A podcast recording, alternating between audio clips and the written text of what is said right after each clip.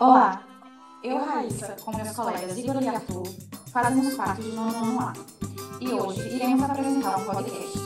Hoje iremos falar sobre Maria... Maria Gomes de Oliveira, conhecida como Maria Bonita, nasceu numa pequena fazenda no povoado de Malhada de Caiçara, município da Glória, atual cidade de Paulo Afonso, na Bahia, no dia 8 de março de 1911. Filha dos agricultores José Gomes de Oliveira e Maria Joaquina Conceição Oliveira. Com apenas 15 anos, foi obrigada a se casar com o sapateiro José Miguel da Silva, mas as brigas eram constantes e o casamento não deu certo. Depois de diversas brigas, Maria Bonita procurava abrir na casa dos seus pais. Em 1928, resolveu se separar do marido, numa época em que a separação era algo inaceitável. Em 1929, morando na casa de seus pais, conheceu um piano que andava pelas fazendas da região. A atração foi recíproca. Baixinha com os olhos e cabelos castanhos, era uma mulher muito bonita e determinada, o que chamou a atenção do seu cangaceiro. Maria Bonita e Lampião. Em meados de 1930, Maria Bonita passou a fazer parte do bando de Lampião. Foi a primeira mulher a ingressar no cangaço. A partir daí, mais de 30 mulheres participaram da vida do bando. A Bahia foi o estado que forneceu o maior número de moças ao banditismo do sertão nordestino, seguida por Sergipe, Alagoas e Pernambuco. As mulheres que aderiam o cangaço tinham que se adaptar à nova vida, sem chance para arrependimento. Levavam uma vida de nômade, muitas vezes mal alimentadas, tendo que caminhar quilômetros sob sol e chuva, além de enfrentar os combates violentos contra as forças policiais.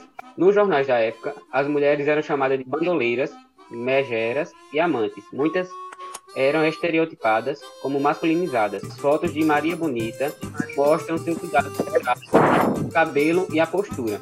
As ações de Maria Bonita Lampião e seu bando duraram até 1908 e foram oito anos convivendo juntos em casa, clima social e antes do carneiro. A polícia, depois de ser tornada o esconderijo de Lampião, agido de surpresa, uma tropa de polícia desbaratou o bando é encontrado na Gota de Água em Poço Redondo, em Sergipe.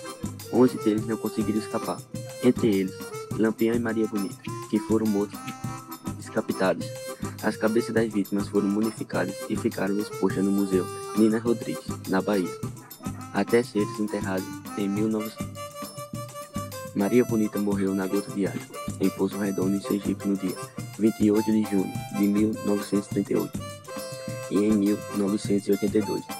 A TV Globo produzia a série Lampião e Maria Bonita, quando foram protagonizados por Nelson Xavier e Tânia Alves. Em memória de Maria Bonita. A casa onde nasceu Maria Gomes de Oliveira, a financeira Maria Bonita, a rainha do cangaço, está situada no povoado Malhada da Caixara, na zona rural do município, a 38 quilômetros do centro de Paulo Afonso da Bahia, guardando a mesma linha arquitetônica da Casa de Rebouças. Lá funciona Museu Casa de Maria Bonita, aberto de visitação pública. O atrativo faz parte do roteiro Cânio e Cangaço. A Casa de Maria Bonita, hoje transformada em museu e localizada no povoado Malhada da Caiçara, ajuda a contar a história de uma das cidadãs mais ilustres de nossa cidade e sua relação com o cangaço. A grande parte da curiosidade dos visitantes foi para com muitas fotografias que preencheram as paredes da pequena casa de barro ou tapera, cujas cenas vão dos momentos descontraídos entre o bando de Lampião até os assustadores fotos das cabeças decapitadas. Foi o que observou a monitora Samantha Hadi.